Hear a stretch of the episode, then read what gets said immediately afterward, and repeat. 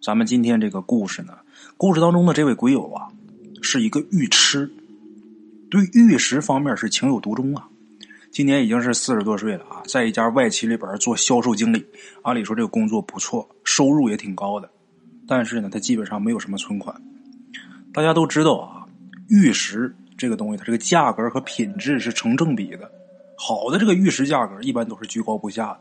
所以说，他这辈子赚的钱基本上都贡献在他这些收藏里边从他们公司回家呀，必经之路上有这么一家宝玉轩。一听这名儿，大伙就知道这是卖玉石的。鬼友是那儿的老顾客，也是那个店里边老板的老朋友。这个店里边老板呢，他这名字跟玉都有关系，他叫璞玉。大家肯定以为这老板是个女的啊。但是不是他呢？是个男的。平时呢，他都管这个老板叫老玉。老玉跟他一样，也是一个玉痴，看见玉就没命，喜欢的不得了。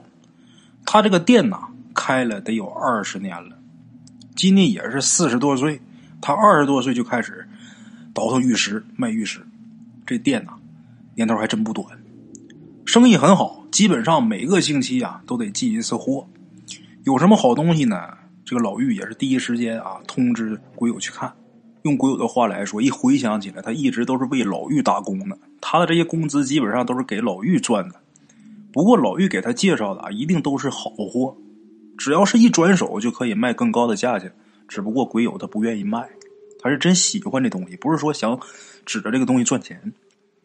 他这家庭呢也不算是富裕啊，算是小康家庭，所以有的时候他老婆呀就唠叨。买那么些破玩意儿回来干嘛呀？放哪呀？你说你又不舍得卖，家里边都没地方了，整天就搁你这些破玩意儿。你卖了多好啊，换了钱咱也可以改善一下生活。他老婆也知道这些东西都值钱，不管怎么唠叨啊，肯定是不会把这些东西都扔了。唠叨的是越来越频繁，鬼友也是不当回事我就当你唱歌了。有这么一天早上啊，咱们鬼友就接着这个老玉打来的电话。说这回来的货呀，有几件那可是极品呐，好东西，货真价实的老坑玉，而且还是出自明朝时候的。鬼友一听，赶紧去吧，但是上班不能耽误，该上班上班，下班以后火急火燎直奔老玉的这个店。他一只脚刚迈进门，老玉一看他来了，急急忙忙的往仓库里边走。过了能有十来分钟吧，这老玉啊，打里边抱出三个锦盒。一边走一边跟他说：“啊，这三件可是难得的珍品呐，我自己都是爱不释手啊。每一件都特别精致，毫无瑕疵。重点呐，这价还不贵。鬼友一听，真有你说那么好吗？来，你赶紧给我拿来看看吧。迫不及待呀，他俩呀围在这个木桌前面，这锦盒往上一放，一看啊，这盒都得值俩钱儿。”这里边这东西啊，肯定不能次了。这三个锦盒是逐一打开，这里边放的是什么东西？分别是一串玉的项链，还有一个凤纹玉佩，还有一个东西戒玺，类似于戒指啊。这玺呀，是玉玺的那个玺。这三件东西，每一件的这个成色非常好，这个色泽呀，翠绿翠绿，发光。像郭德纲一说到这好玉的时候啊，说放水盆里边，拿个盆打一盆水，把这东西搁进去，整盆水都绿了。倒不至于说到那个程度，但是就打肉眼一看，绝对是上等的好东西。拿手一摸，放手里边冰凉，就这玉啊，往那手掌心一放，冰凉刺骨，绝对的好东西。这三件东西里边最吸引咱们鬼友的。就是那个戒玺，这戒玺是什么东西呢？这东西代表着皇权传承的象征，一个扳指。它的作用跟意义啊，跟玉玺呀几乎是一样的，相同无二。戒玺是以戒指代表皇权，就跟西方国家这个国王头顶戴的那个王冠差不多的意思。那么说玉玺呢，是以印章代表皇权，可想而知。这个戒玺啊，一定是大有来头，肯定是有很大的历史价值，这是无可厚非的。而且这个材质又这么好，真是好东西。鬼友拿着这个戒玺啊，仔仔细细的在这鉴赏。这戒玺保存的特别好，没有丝毫的裂纹啊，什么没有。在戒玺的底部有一个“明”字，大明的“明”。店主老玉说这东西出自明朝，应该也是从这儿推断出来的。拿肉眼看了一会儿之后，又用这个放大镜观察了一会儿。用放大镜看啊，发现这个戒喜顶部有那么一个红点儿，这红点儿像是朱砂红，而且是渗到这个玉里边的，就感觉这红点儿啊呈这个血丝状，就好像这个戒喜有生命似的。哎，鬼友呢拿着这个戒喜呀，似乎是感觉这戒喜在召唤他。他就想，是不是这玩意儿年头太长了，有了灵性了？怎么还会自己选主人呢？很奇怪，这个感觉很奇怪。看了一会儿之后啊，最后鬼友决定买这只戒喜，价格确实是很优惠，鬼友半个月的工资就够。听店主老玉说呀，这三件宝贝应该是别人呐偷出来变卖的。所以说才这么便宜，要不然这些东西，就他们俩加一起，一辈子的工资钱也买不下来啊。老玉啊，特意留鬼友吃饭，吃完晚饭呢，他俩又研究了一些他那天新进的那些玉石。到晚上啊，也是喝了点酒，大概十点来钟才动身呐，迷迷糊糊的往家走。等往家走，快到家的时候，就已经快十一点了。夜里十一点呐，这路上基本上没有多少行人了。鬼友呢，拐进自己家的那条巷子，这时候突然间啊，有个人在后边把他给搂住了，把脖子搂住了，而且能感觉出来，拿着刀顶着自己旁边右边这个侧面脖子这个位置，抢劫的，把你身上值钱东西都交出来。鬼友赶紧把自己身上现金呐、手表这些值钱东西全拿出来了，除了这个戒喜，他没往出拿。这是好东西啊，舍不得呀。但是装戒喜的这个盒子，它挺大，揣兜里边鼓鼓囊囊的。他揣在里怀，这小偷还是发现了，伸手就要去掏。那不能让他拿钱、手表这些都无所谓，你拿我这个，那我得跟你翻脸，跟你拼命。俩人就撕巴起来了。俩人在这撕巴的时候啊，这个抢劫的从地上就捡一块石头，这一石头就拍他脑袋上了。他手里边攥着刀，他可没敢捅。你看，拿石头砸一下是一个性质，拿刀捅那又另一个性质。所以这个抢劫犯这小毛贼啊，没捅他，拿石头往他脑袋上歇了一下，他也没躲开，喝了酒了呀，一下这头上这血就下来了。眼看他就要失手了，这时候幸好他儿子从外边回来。儿子今年也二十多岁了，也是回家，回家挺晚，正好到家跟前看自己爸跟一个人在这打起来，那能不上吗？大小伙子上去两脚就把这小毛贼就给踹翻了。这抢劫的一看人家来帮手了，站起来就跑，东西呢也没抢回来。好在啊，这人没什么大事鬼友这会儿啊，也顾不上这个额头上这伤了，赶紧把这戒喜拿出来看看，看这玩意儿有没有事儿。低头看的时候，他这头上不是流血呢吗？有一滴血就滴到这个戒喜上了。滴上去之后啊，他也没太在意，一看没事啊，赶紧合上就回家了。等到家以后啊。他在灯光底下看这个戒喜的时候，这戒喜里边又多了几条血丝，好像他刚才这血滴上去之后啊，就渗到这玉石里边一样。他觉着有点不可思议，那是石头的呀！你要说沁，那不可能说就这么一下就沁进去，这不是海绵呢。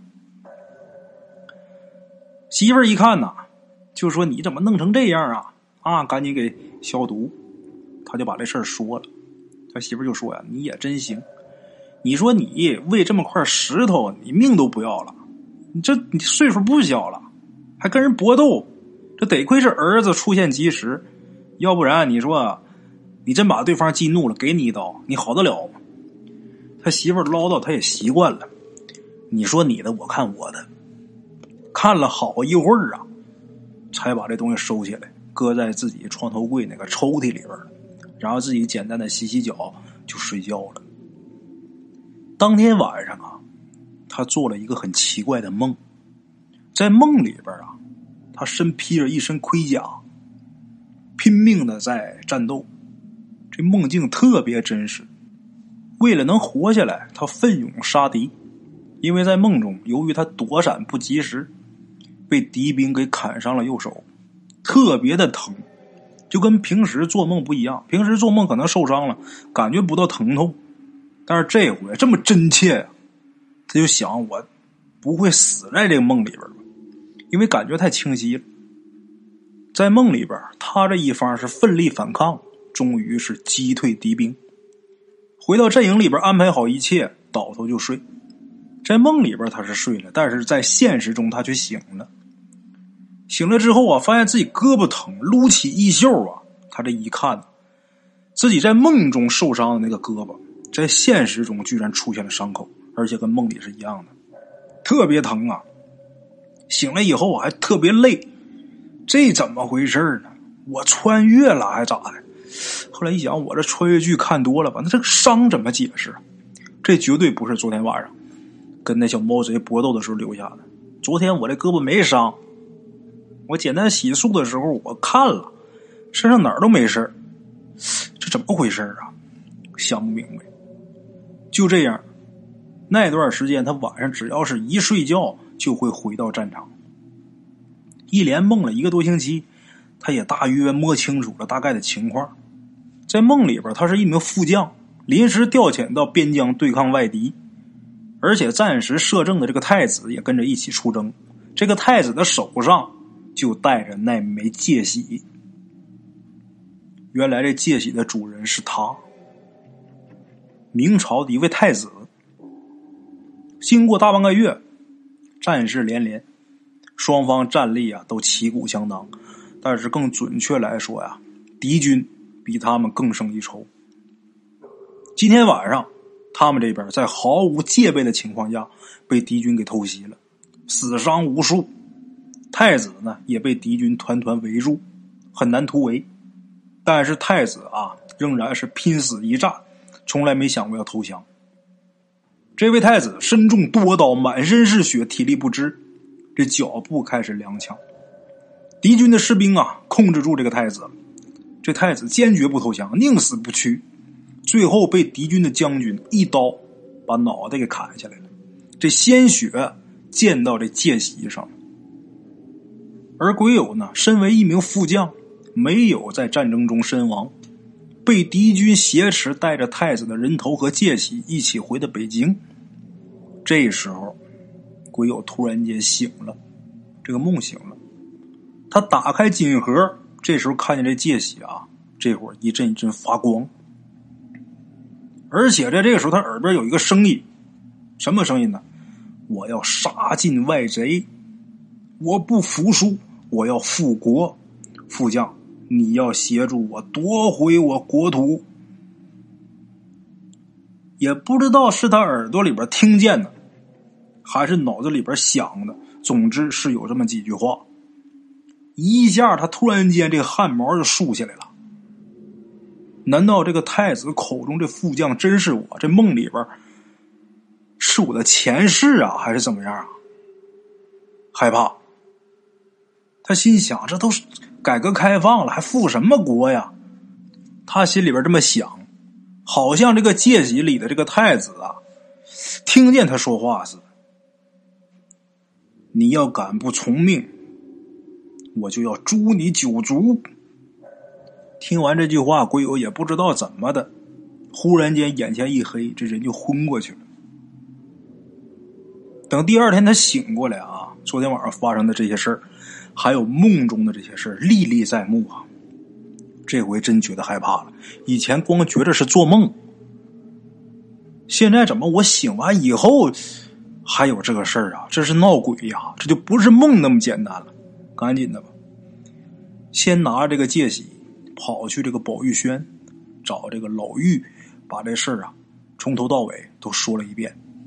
老玉听完之后啊，直接就劈头盖脸的给他一顿骂呀！你怎么现在才把这事告诉我呀？你早就应该说出来呀！你早说出来这事儿才好办呢！你现在可能把这怨念都给放出来了。鬼友着急呀，那现在怎么办呢？老玉说：“你先撒手，你先别拽我衣裳，你跟我一起去见见我爷爷吧，也许这老爷子有办法。”说完之后，老玉赶紧就把店门关了，开车带着鬼友就到了郊外他爷爷的住处。老玉的这个爷爷啊，那年多大岁数呢？一百零一岁。岁数这么大，这老爷子仍然是健步如飞呀，看着这个模样也不像一百多，顶多也就是七八十岁。这老爷子一听说这事儿，手里边拿着这个戒喜呀，仔仔细细的看着，然后老爷子摇摇头，就说：“我没办法帮你。他活着的时候那是皇权者，至高无上啊，以我的这点道行啊，破不了他。”鬼友一听，腿儿都软了，那怎么办呢？他说要诛九族，那我家人不都完了吗？你可以想想办法吧，老爷子，我真害怕。这时候老爷子说了：“我没办法啊，你可以去找一下圆心大师，他也许有办法。”就这么的，这老爷子把圆心大师的住址和大概位置啊，都给了鬼友还有老玉，让他们自己去找去。临走的时候呢，老爷子还说了：“能不能找着，得看你们造化。”就这么的，鬼友他们到那儿之后，四处去打听去，找了好些天也没有音讯。从白天找到黑夜呀，连续找了得有五六天，没有任何消息。到第七天这头上，他们跟往常一样，还是出去到处去打听、去扫听去。有没有这么一位圆心大师啊？如何如何的？正好呢，这一天呢，碰上圆心大师他一徒弟了。这徒弟叫辛奎。这个辛奎啊，一听他们打听自己师傅消息，就上前去问清楚了原委。一问明白之后啊，这辛奎说呀：“圆心大师是我师傅，我是他徒弟。你们这事儿啊，我不知道师傅能不能帮你啊？我可以先带你们去见他。”那太好了，先见着人再说吧。等见着圆心大师之后啊，鬼友就觉得完了，我没救了。怎么的呢？因为老玉他爷爷一百多岁老爷子仙风道骨啊，都救不了自己。眼前这个圆心大师啊，看那模样，二十七八岁，绝对不到三十，这么一小伙子，那一百多岁的那个道行都救不了，他能行吗？他有这能耐吗？不过现在也没办法，只能是死马当活马医了，行不行都得试一试啊。他把这事情原委啊又告诉了一遍这个圆心大师。圆心大师啊沉默了一会儿，说：“没事这事我能解决。你们先在我这歇一下啊，明天歇一天，后天我帮你解决这个事儿，因为明天我要准备一些东西。”圆心大师这么一说完。鬼友跟老玉，他俩是眼瞪眼啊，就这么简单就能能解决了，就这么的。中间隔着那一天咱不说，又到了一天的晚上。这天晚上，元心大师的徒弟辛奎端着一碗呐，看着黢黑的东西，拿过来让鬼友喝了。鬼友也不知道这是什么呀，还真没敢喝。这辛奎啊，一看他样儿，跟他说。这是中药，没关系。这个药你喝下去之后，可以让你进入假死状态。然后呢，我们会把你放在灵堂的棺材里边。这时候，我师傅啊，再把这个太子召唤出来，然后告诉他你已经是战死沙场了，让他相信呢你是为国捐躯了，太子就不会再缠着你了。不过，师傅呢有个要求，就是你得留下你那枚戒玺。把这东西放在我们这供堂里边受供，你愿不愿意？他想了想啊，点点头。虽然喜欢那东西，但是这一家子的命那得要啊。行，一口气把这碗药就喝了。喝完这碗药之后，可就没知觉了。后面发生的事都是老妪事后告诉他的。这个圆心师徒啊，早就准备好这个灵堂。然后鬼友喝完这碗药，进入这个假死状态之后，这个玉店的店主老玉就帮着鬼友换了一身盔甲，换好衣服之后啊，把他放在灵堂正中的这棺材里边。等到了晚上十二点的时候，圆心大师啊，让老玉跟新奎一起哭灵。这俩人在这哭灵啊，他就开始召唤这个太子的怨灵。没一会儿，这太子就出现了。谁在那哭哭嚎嚎的？等这太子出来之后啊，看清楚现场，就问这个圆心大师：“这怎么回事？”一看鬼友在棺材里边躺着呢吗？这圆心大师啊，这时候不卑不亢的说：“啊，禀报太子殿下，副将已为国捐躯，已经壮烈牺牲了。”可喜的是，战争胜利了，我们的国家没有灭亡，太子可以安心离去。真的，战事真的已经胜利结束了。这时候，辛奎呀，他不在那哭灵呢吗？元心大师这徒弟赶紧就说：“是的，太子殿下，我爹这牺牲也是值得的，国家又可以恢复太平盛世了。”这时候，太子是仰天长啸啊。好，太好了！副将一家重重有赏，副将可以按照皇族的礼仪风光厚葬。太好了，真是太好了！我朝没有败在我手里呀。说完之后，这个太子啊，一溜烟儿就回到这个界喜上了。到了凌晨三点，鬼友醒过来了，老妪呢？就把整个经过告诉他了。老妪说呀，他看见这个太子出来的时候，吓了一身冷汗，害怕这个太子不相信，再把他们都给杀了。幸好啊，大师准备充足啊，屋里这一切都像古朝一样。就这样，鬼友最终是解脱了，没有再做那个梦，也没有再见到那个太子。事后呢？辛奎呀，把鬼友带到供堂。辛奎是这大师的徒弟啊。到那之后啊，告诉鬼友，把戒喜放在供堂这个神台上，这东西得留下来，师傅得净化它。后来又过了一个多月，老妪他爷爷呀找到老妪，让老妪呢把一个小箱子转送给鬼友。鬼友跟老妪啊一起把这箱子给打开了。这里边是什么呢？一枚玉戒指。